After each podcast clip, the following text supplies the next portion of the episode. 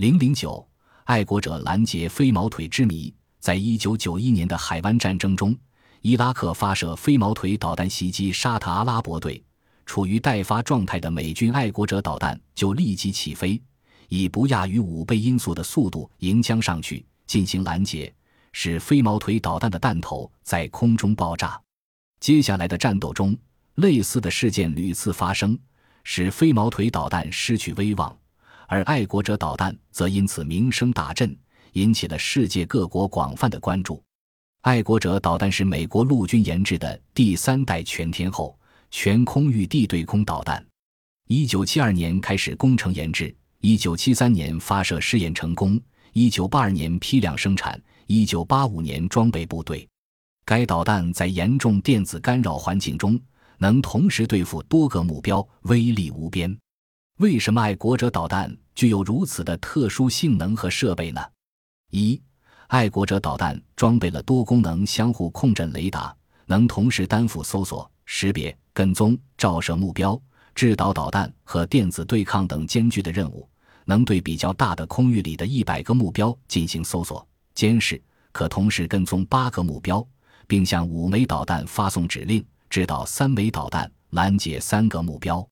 它捕捉目标的过程之短，准确之高，而且作用距离之远。超乎人们想象，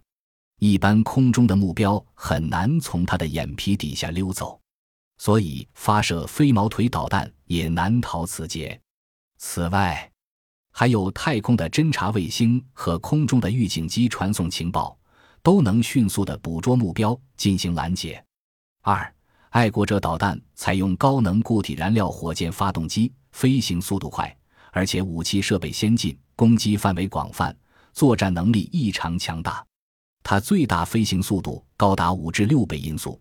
除前苏联苏姆什导弹和萨姆什二能与它相提并论外，地空导弹都无法与它比拟。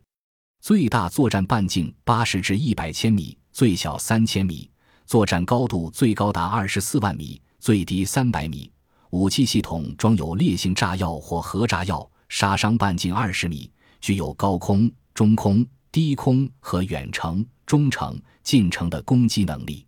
因此飞毛腿导弹一旦被发现，就逃不出爱国者导弹的追击。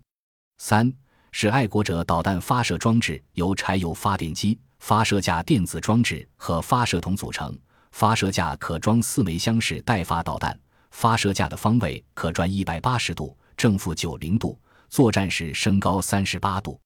发射系统自动化程度高。反应敏锐，作战时，它的每台发射车都可以由指挥车通过无线电遥控发射，捕捉到目标后，导弹在很短的时间内就能发射出去，直奔目标，发挥其拦截作用。四，爱国者导弹采用复合制导的方式，制导精度高，抗干扰能力强。导弹发射后，初段按预编程度飞行，中段按雷达的指令进行。最后会根据目标反射的雷达波自动搜索目标，